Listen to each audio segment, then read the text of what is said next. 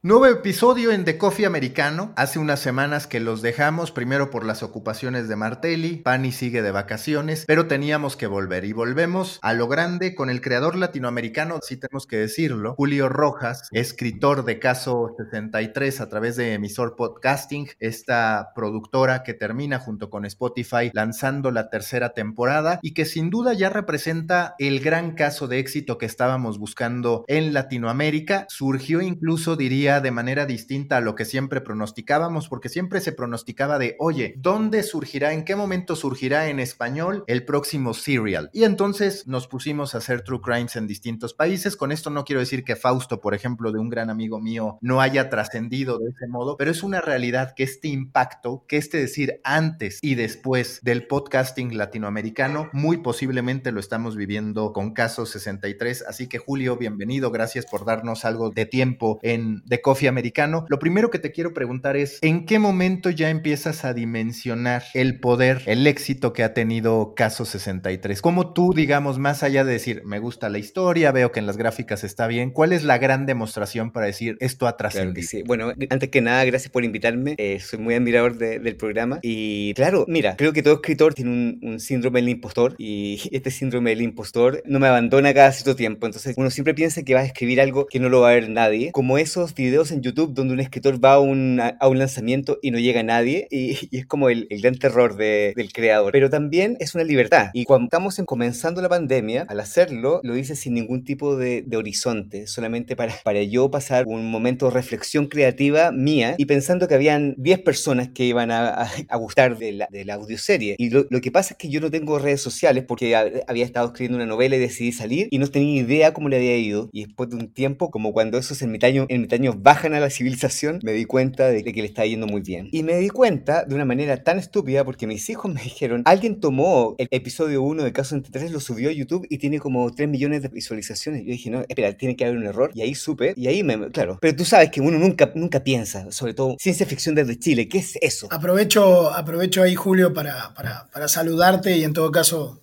como decía Maca, agradecerte y, y, también felicitarte, porque creo que eh, eh, me gusta el approach de la primera pregunta de, de, de Maca, porque creo que por un lado vos confirmás lo que nos pasó a todos, la sorpresa, ¿no? De, de, este suceso. Pero por otro me parece que, que, que das algunas pistas sí. eh, en tu modo de encarar el asunto, ¿no? Y, y, y, retomo la idea de un creador, creator de contenido, eh, ante el desafío de poner algo en línea a través de una plataforma de podcast, ¿no? Una producción con ambición, ciencia ficción, este, narrativa me refiero, y desde un lugar, Chile, que como cualquier otra ciudad de Latinoamérica o cualquier otro país, puede tener la ambición, pero no necesariamente hay ninguna certeza o ningún camino pre, predibujado de cómo es ese posible éxito, ¿no? Y creo que en todo caso ahora que estamos en la semana de la nueva temporada y de la versión en inglés, eh, hollywoodense, por decirlo de algún modo, y de los próximos pasos, me da la sensación de que vos debés tener ya un, algunas ideas, más allá de esa sorpresa inicial, de cómo se construyó ese éxito, ¿no? ¿Qué, qué, qué parámetros, y no necesariamente porque sean replicables, sino porque son los tuyos y los que vos podés detectar o ver,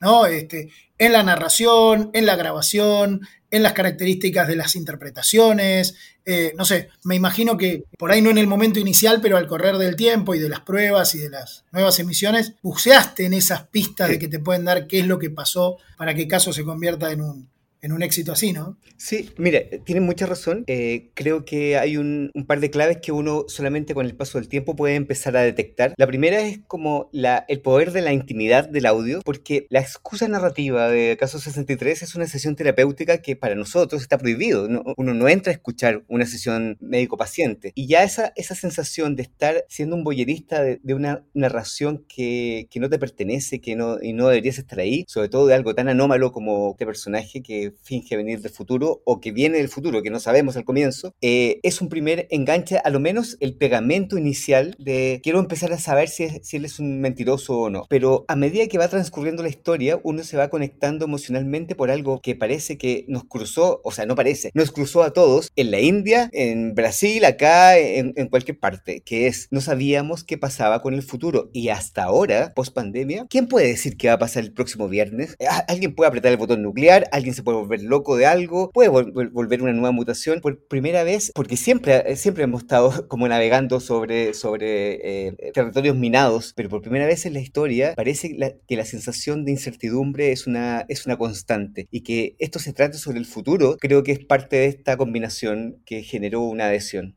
Tú hablabas también de cómo la pandemia te ayudó a tener este momento creativo de decir, me voy a poner a escribir, voy a estar haciendo esto. ¿Qué tanto para que exista Caso 63 como éxito, el timing de la pandemia también fue clave en los hábitos de consumo de la gente? Es decir, hoy ya con una vuelta a la normalidad, es cierto que estamos con la tercera temporada de Caso 63, pero digamos, se construyó, se constituyó su éxito en ese momento en que estábamos en casa, en ese momento en que incluso se decía, pues a ver qué pasa con el podcast, porque el podcast era cuando nosotros nos transportábamos al trabajo, eso se pensaba. Y ahí aparece, en ese ecosistema aparece Caso 63, que rompe, como ya lo venía diciendo, con lo que incluso mejor ha funcionado en el podcasting latinoamericano, que por lo general es comedia, que por lo general es cómo convertirte en un emprendedor, superación personal. Tuvo mucho que ver en tu reflexión el momento que estábamos viviendo, no solo para tu creación, sino también para el consumo. Sin duda, creo que estábamos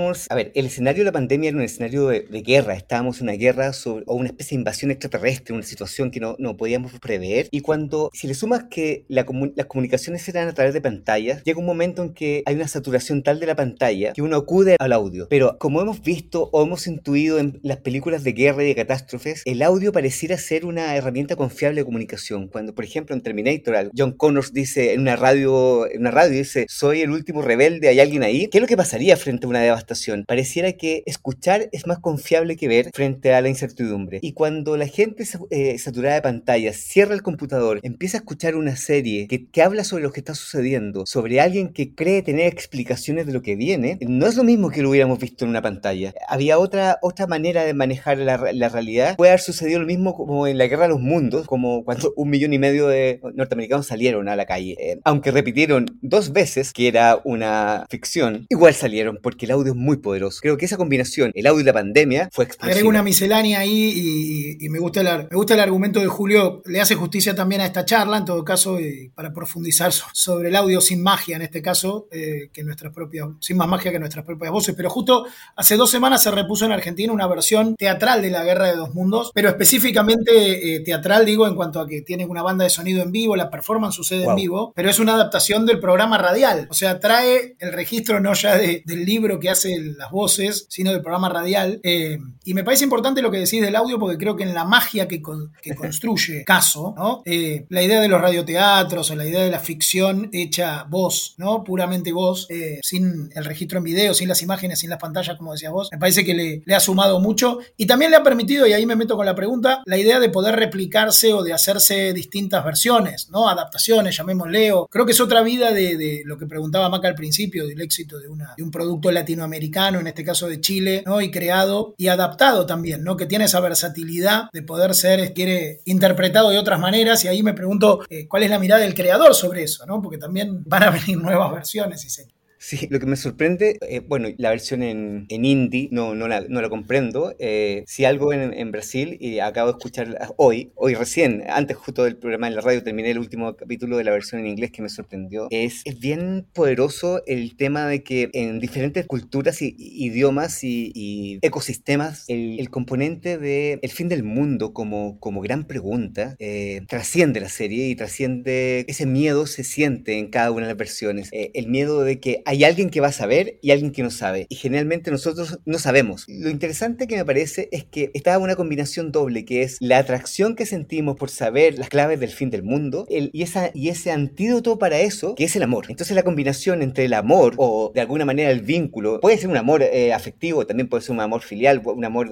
a tu eh, perrito, a tu perro, pero el tema del amor frente a, a la incertidumbre del fin del mundo es una combinación que yo lo escucho en todas las regiones que ha pasado y he hablado con la gente que lo ha producido y, dice, eso es la clave, una historia de amor en un territorio que está a punto de destruirse. Y que además lo platicábamos antes de empezar, Julio, que hablábamos de House of the Dragon y cómo realmente representa la lucha por el poder. Y la lucha por el poder más allá de los dragones sí es algo cercano a nosotros. En todo momento lo vivimos. Lo mismo tiene Caso 63 o por ejemplo, recuerdo que en alguna ocasión que te juntamos con Pérez Ledo, hablábamos de cómo de pronto también Guerra 3 jugó mucho con este sentido de anticipación, que era de, bueno, vamos a plantear un escenario en el que estalla la tercera guerra o está muy cerca de estallar la tercera guerra. ¿Es necesaria para la ficción sonora esta cercanía con la audiencia, el que la cercanía pueda de estos universos hipotéticos, ficticios, tomar algo para que entonces el, el compromiso sea mucho más real, digamos, el interés sea mucho más real de la audiencia con la ficción? Claro, mira, no quisiera que algún creador pensara que es un canon, que hay que generar una cercanía para que algo tenga éxito, porque eso evitaría las posibles exploraciones como hacer una, una serie eh, que sucede en una nave espacial, un Star Trek nuevamente de audio, por ejemplo, o ir a la acción histórica. Pero en realidad, cualquiera sea el género y el tono y el tipo de historia, obviamente tiene que tener una especie de relato en el estado de las cosas actual, lo quiera o no lo quiera, inocente o a propósito, la gente lo va a leer así. Ahora, hacer ciencia ficción en este momento, y que estamos hablando de un año de oro del, del terror, el streaming del terror y la ciencia ficción, tiene que ver con que estamos viviendo una distopía, estamos día a día con noticias en un portal donde alguien habla de una IA que parece que cobró conciencia, que hay como un meteorito con un eh, satélite, que eh, hay una posibilidad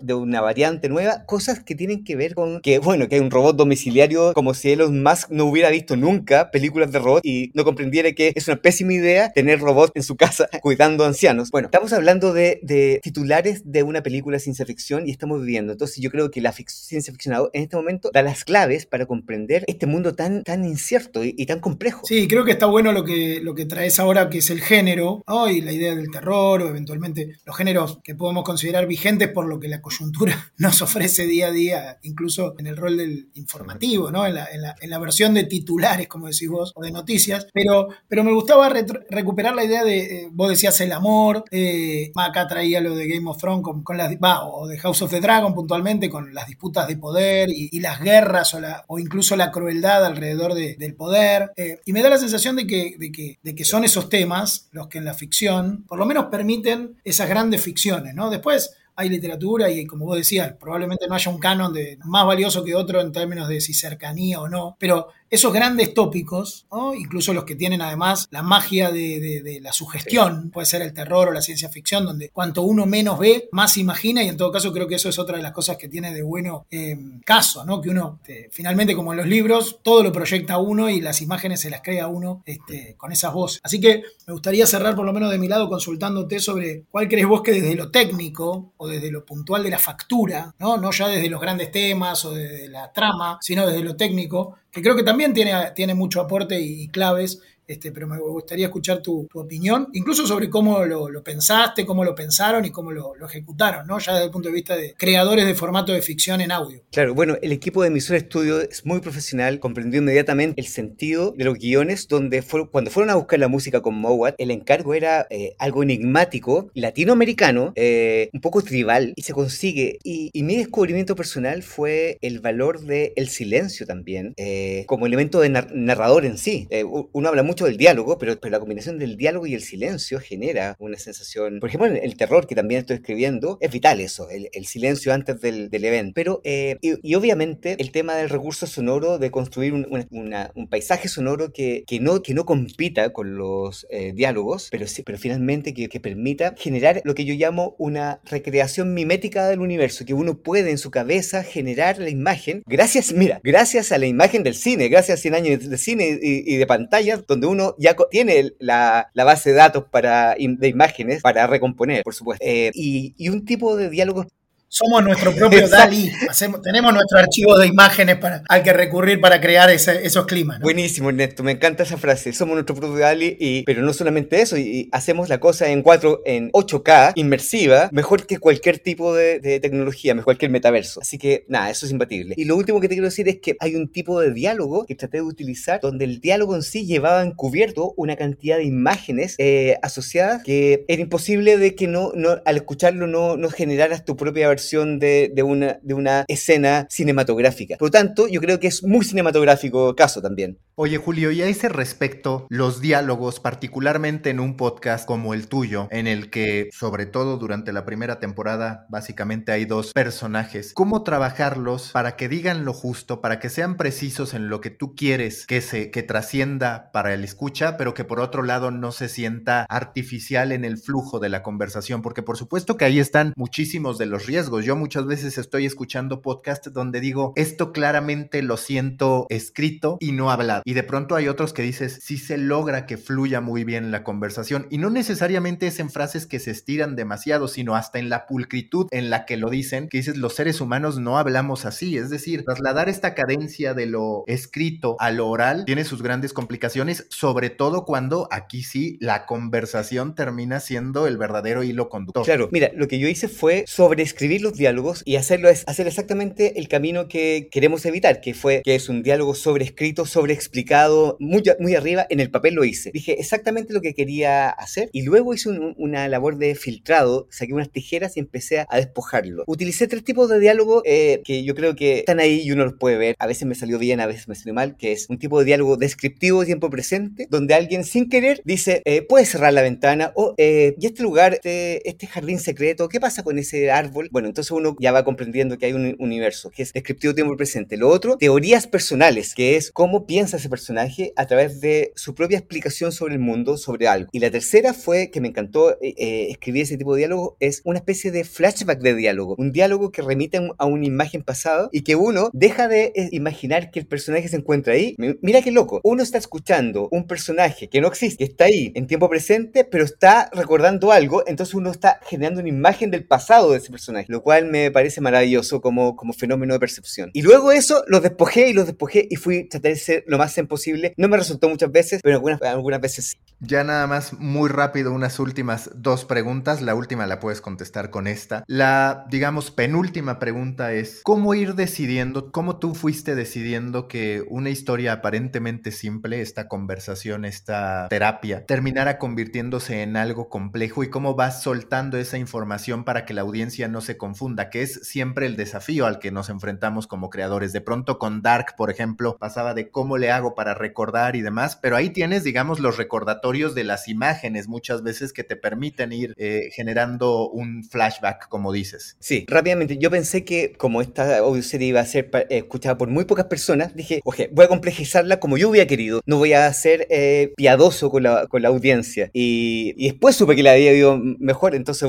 quizás lo hubiera hecho más simple, qué bueno que no supe. Pero lo que sí tenía claro era que eh, el proyecto tenía complejidades y había que cerrar una especie de bucle que no se cerraba eh, eh, al comienzo, se cerraba en otro lugar, en la ciudad que más que un viajero en el tiempo podría querer, Roma. Decías al comienzo o contabas esa sorpresa que te dio las reproducciones que tenía en YouTube y quería moverme un poco a, la cuestión de la monetización del creador y en todo caso los focos que hacen a las posibles fuentes de ingresos. Imagino que si eso lo subió un usuario, los ingresos por esas reproducciones nunca llegaron a, tu cuenta bancaria, eh, pero que habrás tenido posibilidad en todo caso a partir de ese éxito de comprobarlo, de buscar nuevas alternativas o de buscar otras cosas que no sean la posibilidad de que Spotify en este caso se suba y, se monte sobre la producción y le permita ganar escala y demás. Pero, pero con mentalidad de creador, desde el momento cero que lo pensaste hasta hoy, obviamente todas esas sorpresas fueron positivas, pero me gustaría eh, escuchar tu opinión acerca de, eso, de los modelos de ingresos alternativos o, que se fueron sucediendo a, lo largo del tiempo y, y, cómo lo has vivido, cómo lo pensás vos, incluso de cara al futuro, a próximos proyectos. Claro, porque tú sabes que hay dos grandes como corrientes que es el monetizar y hacer tu propia, tu propia plataforma de distribución y, subir tus cosas en, a YouTube, incluso con una pantalla negra, y, sería totalmente válido, pero necesitas una plataforma a veces para darte a conocer. Yo creo que, claro, eh, Spotify tiene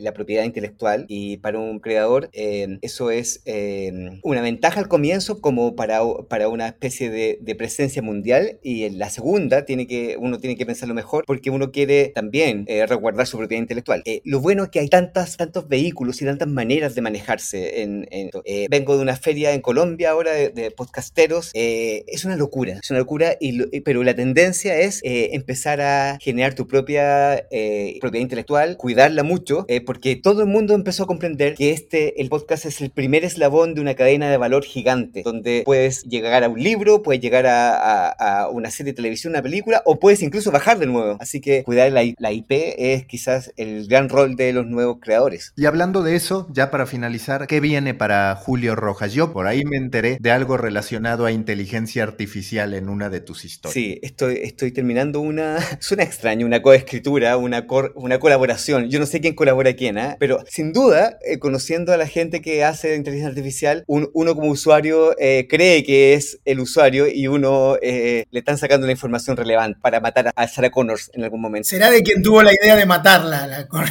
la autoría. claro que sí, claro que sí, sí. Solamente como, como una cosa muy breve, eh, hay que tener tanto cuidado con la inteligencia artificial. Colaborativamente he podido percibir lo poderoso de la herramienta, lo increíblemente y mágicamente creativa que se puede poner una inteligencia artificial. me ha hecho diálogos que, que son maravillosos y también una basura, pero los maravillosos son maravillosos y no son googleables, son creatividad pura de, un, de, un de una red neural no humana. Y uno comprende ese diálogo y uno comprende también la, la intuición del peligro, del peligro que las películas nos han eh, mostrado hasta el exceso. Así que cuidado. Y que ya veremos si la basura, si los diálogos basura los terminas utilizando como algún tipo de recurso narrativo o algo por el estilo, porque también podría ser. ¿Para cuándo veremos esta colaboración humano-inteligencia artificial? Primer semestre del próximo año va a estar lista y si es que la inteligencia artificial no decide lo contrario, por supuesto. Listo, Julio. Muchísimas gracias por haberte pasado por acá. Mauricio Ernesto, ha sido un placer estar con gracias. ustedes.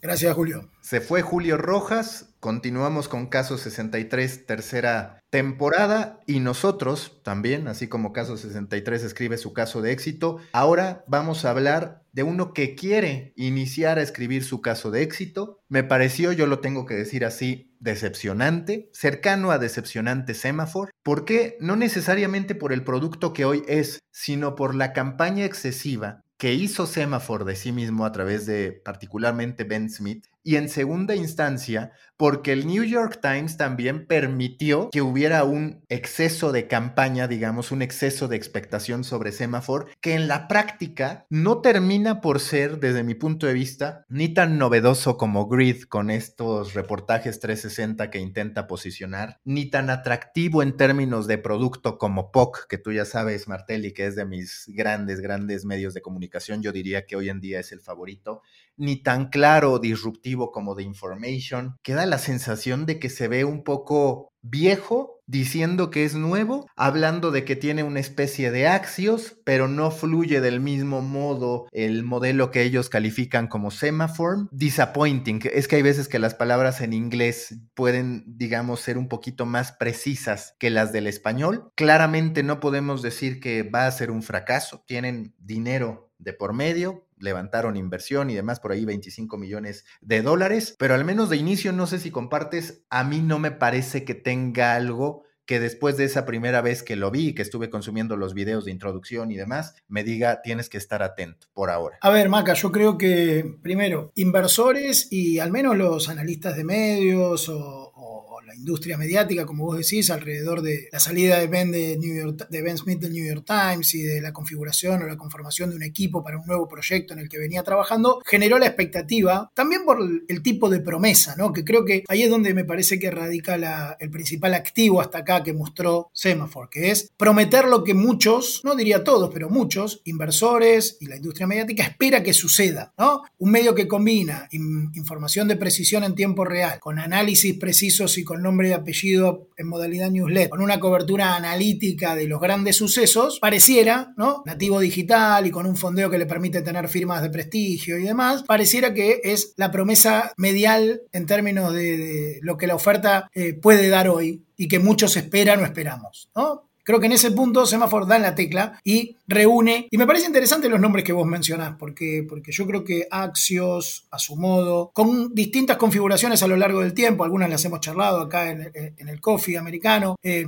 The Information, que tú ya sabes que yo soy eh, bien seguidor, que creo que tiene una gran ventaja, si uno los analiza en términos comparativos, que es habla a un nicho y a un segmento específico. Y creo que el gran, o el gran dilema, ni siquiera diría yo la decepción todavía, pero la gran incógnita con el lanzamiento y las promesas que hace Semaphore es si esa modalidad que prometen sirve para un medio generalista o si puede ocupar ese rol en un medio de alcance tan vasto como el que se promete, como el que prometen, ¿no? Porque cuando uno repasa los verticales se encuentra con una lista que prácticamente, ¿no? Digo, es business, tech, climate, media. Pareciera que es, lo suficientemente amplio como para competir mano a mano con, los grandes medios. Y si uno mira el histórico, ve que desde Huffington Post, por nombrar un nativo digital este, emblemático de la primera etapa, a hoy, a quienes más difícil se le ha hecho es aquellos que han competido o tratado de competir en el medio generalista.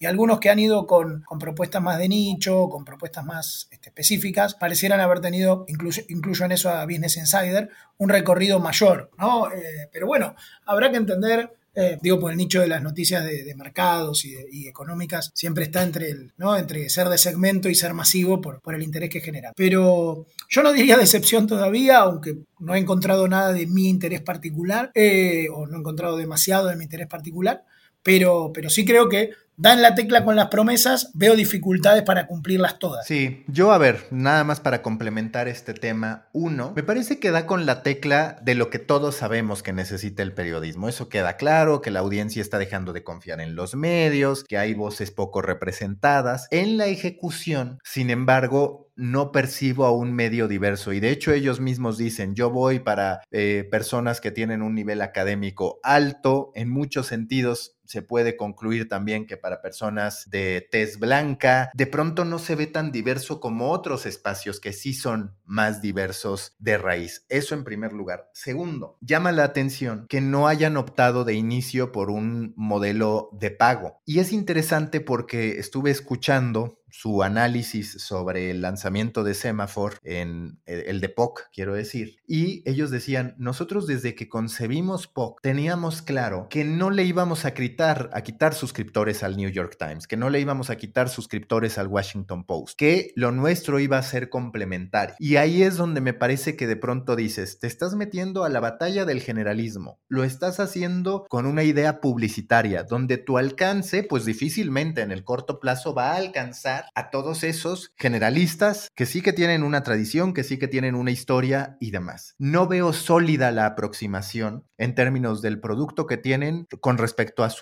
alineación planeada en lo que respecta al modelo de negocio. Sí, creo que era en CNBC o en alguna nota reciente que el responsable de los revenues de, de Semaphore, al menos en la primera etapa, decía que iban a estar volcados a la, a la parte publicitaria. Hemos hablado mucho acá de las dificultades que hoy tiene la monetización publicitaria para creadores y para los medios de, de clase intermedia, de volumen de alcance y de llegada intermedias, eh, y que esperaban migrar hacia un modelo híbrido con peso de la succión eh, en un mediano plazo. Eh, coincido con vos con que no creo que están más volcados a, defender la idea que a demostrar que es sustentable económicamente, la idea periodística me refiero, o el modelo es más claro desde lo periodístico que desde, lo, que desde los ingresos o del modelo de negocios, pero bueno, creo que es un, es un paso y de todas maneras creo que son esas cosas que sacuden ¿no? y, que, y que vuelven a hacer pensar sobre estos temas que siempre tratamos en el coffee, ¿no? ¿Cuál es el modelo periodístico en todo caso sustentable o exitoso en un, en un, entorno digital y eventualmente cuál es su posibilidad de sostenerse económicamente, ¿no? Sobre todo cuando juntan, si lo pensás desde otro aspecto, 10 o 20 firmas que individualmente, con sus newsletters y con su desarrollo,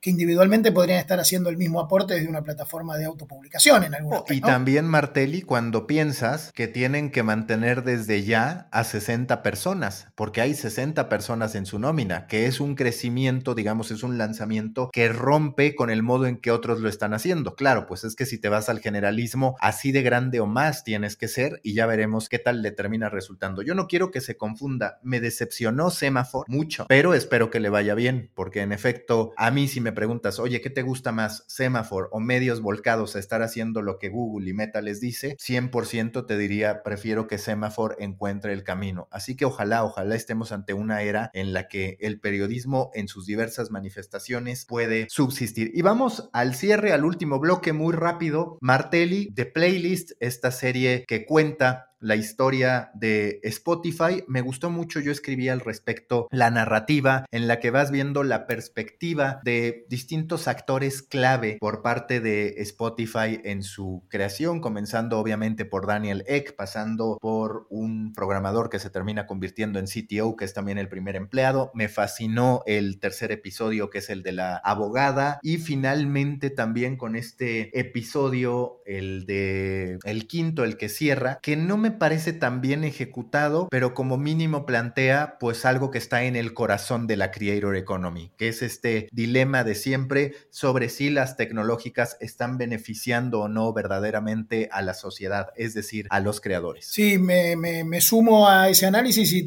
y, agrego que me gustó mucho tu, tu interpretación de, de, juntar el estreno o, o, la posibilidad de consumir playlist en Netflix con el lanzamiento reciente de Taylor Swift de esta semana. ¿Por qué? Porque me parece que más allá de que es explícito en la narración y en la importancia que tuvo en la carrera de Taylor Swift, su decisión de enfrentar, si se quiere, a la plataforma, creo que lo que trae playlist eh, como, como bueno, más allá de sus cuestiones narrativas, que también cuestiono algunas, incluso Thor no me gusta tanto, que hace de Daniel Ek y, algunas de las cosas de la factura sueca o, nórdica, pero sí me parece interesante lo que pensionás sobre Taylor por dos motivos, creo yo. Primero porque cuando uno ve playlist, rápidamente recuerda, en el caso nuestro, generacionalmente mío, lo que fue no solo Pirate Bay, que está muy presente en la idea de Spotify como lanzamiento, sino lo que llamaríamos la era de la piratería o la primera etapa del MP3 como archivo circulante libremente y Napster y demás, y lo que representaba para la industria discográfica esa amenaza. ¿Por qué? Porque durante 10 o 15 años, para los creadores, eh, los primeros 10 o 15 años de la disrupción digital, o al menos desde la invención del MP3 y la popularización de los archivos este, comprimidos, la realidad es que eso era la principal amenaza de muerte de una industria este, creativa que había sido una de las más poderosas en términos de creación de figuras y de, y de cultura popular en el siglo XX. O sea, realmente estábamos al borde de, que eso se quebrara. ¿no? Primero el iPod y la, circulación este, paga a través de, iTunes o algunos intentos de Apple, pero sobre todo desde Spotify, vinieron a traer una solución a ese problema, que es lo que, con lo que más énfasis pone Daniel Eck en las frases que le rescatan eh, a lo largo de los primeros episodios, sobre todo, ¿no? Como diciendo, peor era cuando estábamos, ¿no? Y es un poco la respuesta que él le da a, Taylor Swift. Vos sos muy jovencita, faltó decirle, pero antes, hace 10 años, este, Metallica estaba tratando de que le devuelvan unas monedas porque la plata se le iba toda a Napster. Entonces me parece que ese aspecto sí es importante porque configura un poco lo que vos decís. Creo que eh, lo que vos decís en el artículo de esta semana sobre Taylor Swift, que es, más allá de su batalla personal, y, algo nos mencionó recién también Julio, hablando de su propiedad intelectual y de la circulación de creativa en plataformas, no solo como Spotify, digo, las plataformas actuales, que es el verdadero dilema del valor de la creación, donde el arbitrio de esas monedas que te pagan por cada mil reproducciones está puesto en un solo lugar y puede ser que antes era peor, pero también parece que para algunos, incluso para los más beneficiados, como puede ser Taylor Swift, puede ser insuficiente o pueden creer estar subreconocidos en eso, ¿no? Y creo que es una de las tensiones que, con las que vamos a convivir durante muchos años, donde el equilibrio va a ser muy complejo, eh, de entender cuánto es mucho, cuánto es poco, Obviamente los argumentos de Spotify son válidos, no solo los de con Pirate Bay estábamos peor, sino también los argumentos de eh, cuánto pagaba la radio por reproducciones cuando no existía Spotify, si eran monedas o no, y que vos también lo mencionás, o incluso eh, qué significaba el AirPlay, si era difusión y marketing para que uno después vendiera un soporte, o si es el valor que realmente le aporta a la gente escuchar una canción en el momento que, quiere, ¿no? y, cuántas monedas vale eso si uno a lo largo del día quiere escuchar, ¿no? Si, si, cada uno de nosotros tuviera que pagar por reproducción, directo al artista incluso, ¿cuánto estaríamos dispuestos a pagar cada vez que le damos play a algo? ¿no? Y es una pregunta que que tiene menos que ver con las plataformas y la intermediación, sino con el valor que cada uno de nosotros le asigne a, esa obra creativa. Sí, justo por eso es mi reflexión el decir, a ver, nos quejamos de Spotify como de Meta, de YouTube y demás. Lo cierto es que la economía de creadores, entendiendo que antes no todos podían ser creadores, siempre ha vivido de muchos supuestos. La gente asumía que todo el que salía en televisión vivía muy bien. En la práctica, nunca ha sido la mayoría de los que salen en televisión a los que les va muy bien. Lo mismo en radio. Han sido siempre los principales. Si de pronto tú eres analista de algo y sales en televisión, asume la gente que te pagaron por eso. No necesariamente es así. Entonces, estas inconsistencias de las que se señala a las plataformas tecnológicas, pues la verdad es que se han hecho más evidentes, pero en realidad ya estaban. Y sí te diría, bueno, cuando menos hoy es irrebatible que las personas, algunas más que antes, porque antes pues solo podías pasar a través de los medios de comunicación, se están haciendo de un modo de vida. ¿Cuántas? ¿Quién sabe? Eso depende de su capacidad, de cómo lo hagan. Pero es una problemática que ha estado siempre. Como tú dices, el contenido y su valor ha pasado muchísimas veces por subjetividades y por supuestos, por pensar de este es famoso por eso o este vive muy bien por eso. Y en la práctica no necesariamente es así. Ni qué decir en el periodismo, que el periodismo precisamente es de esas profesiones que sobre todo antes, ahora ya no, ahora sí nos ven como hay estos pobres que ojalá se reinventen y demás. Pero antes al periodista sí se le veía como este ente muy importante que decía es que tú vives muy bien, no solo por el dinero, sino por la experiencia que había detrás. Es decir, al trabajo periodístico se le calificaba como de lo mejor del mundo. Sí, te sumaría la parte que decía sobre las, sumaría las arbitrariedades, ¿no? En esa relación que había entre la creación y el valor que tiene, ¿no? Estaba atravesado por subjetividades, pero también por arbitrariedades. Y creo que hoy hay nuevas arbitrariedades, o en todo caso nuevos jueces o árbitros, eh, que pueden ser las plataformas y que creo que eh, nos estamos asomando en esta etapa de la creación de contenido o de los creators este, y su economía, a, a una disputa, como decía antes, que creo que es dinámica, que creo que son tensiones lógicas y que creo también que vamos a ir viendo al correr del tiempo, eh, incluso dentro de las mismas compañías y sus distintas divisiones, no es lo mismo Spotify con los audios o, los temas musicales que con la producción de, de, podcast o de formatos de otro tipo. No es lo mismo el rol de Meta cuando habla con creadores desde desde una plataforma o desde, un, desde una de sus aplicaciones o desde otras. No es lo mismo Google cuando habla desde YouTube y cuando habla de la compensación a los creadores de contenido eh, disponible en Google o, encontrable o recomendable a través de los buscadores. Creo que esta dinámica o este ecosistema está en, tensión y creo que lo que vos decías, hoy mucha más gente puede acceder a esa, a esa compensación por su obra creativa, en términos de volumen, mucha más gente indudablemente, más allá de los estudios de cuántos millones de, creadores hoy haya y, cuántos pueden lograr sostenerse económicamente a partir de eso, pero, seguro que hay una, tensión y que atraviesa todos los estratos. Me parece que lo de Taylor Swift en aquel momento fue parecido a lo de Kim Kardashian con los videos cortos y los algoritmos de recomendación hace poco eh, en relación a, los reels de, Instagram y me parece que, que, que la atención de las figuras no es lo mismo que lo que esperan lo que serían las clases medias de los creadores o aquellos creadores que están contentos con ser amateur y que le den difusión a sus cosas y que en todo caso buscan monetizar a través de otros caminos. Pero bueno, indudablemente es, es uno de los temas y creo que lo que tiene de bueno también me parece a mí Playlist es que siguiendo a otras pone a Spotify en un merecido lugar de protagonismo, ¿no? Y creo que si, si, si le va bien es porque hay mucha curiosidad alrededor, globalmente hablando, alrededor de, de una de una aplicación que de hecho estoy mirando acá en los iconos que tengo abiertos en mi, en mi ordenador ahora y de, los 10 que están, además de los navegadores y sus distintas versiones, tengo el logo de Spotify. Y plantea además un debate más equilibrado de las cosas, porque muchas de las series o películas en torno a plataformas tecnológicas tienden a satanizar por completo. Y aquí es cierto que en el último episodio te plantean este divorcio absoluto entre creadores y Spotify, pero también te van permitiendo entender los racionales que obligan, prácticamente que obligan a Spotify a tomar ciertas decisiones que no necesariamente necesariamente eran las que soñaban. Entonces no los colocan ni como los villanos ni como los ángeles protectores de los creadores y creo que en ese sentido es más equilibrado que muchas otras aproximaciones donde todo se centra en la personalidad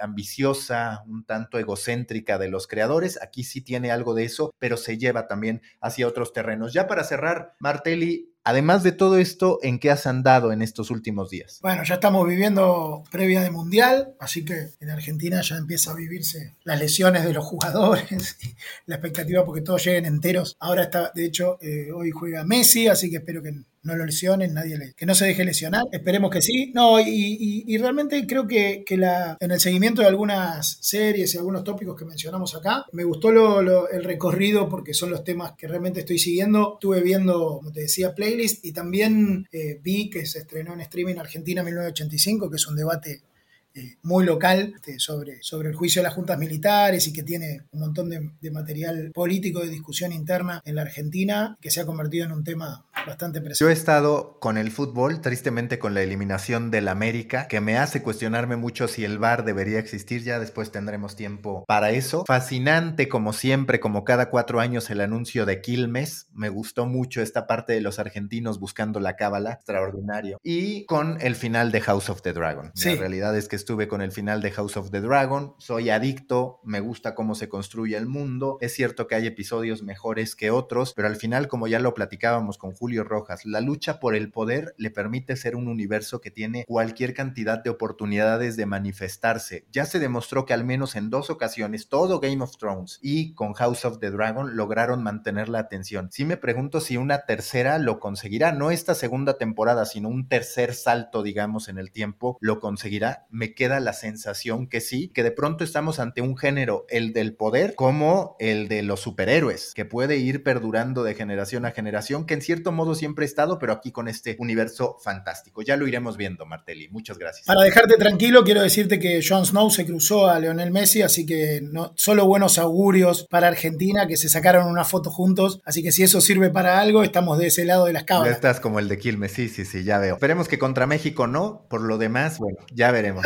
Listo. Te esperamos en Buenos Aires, Maca, un gusto saludarte por acá y reencontrarnos en el, en el coffee americano. Listo.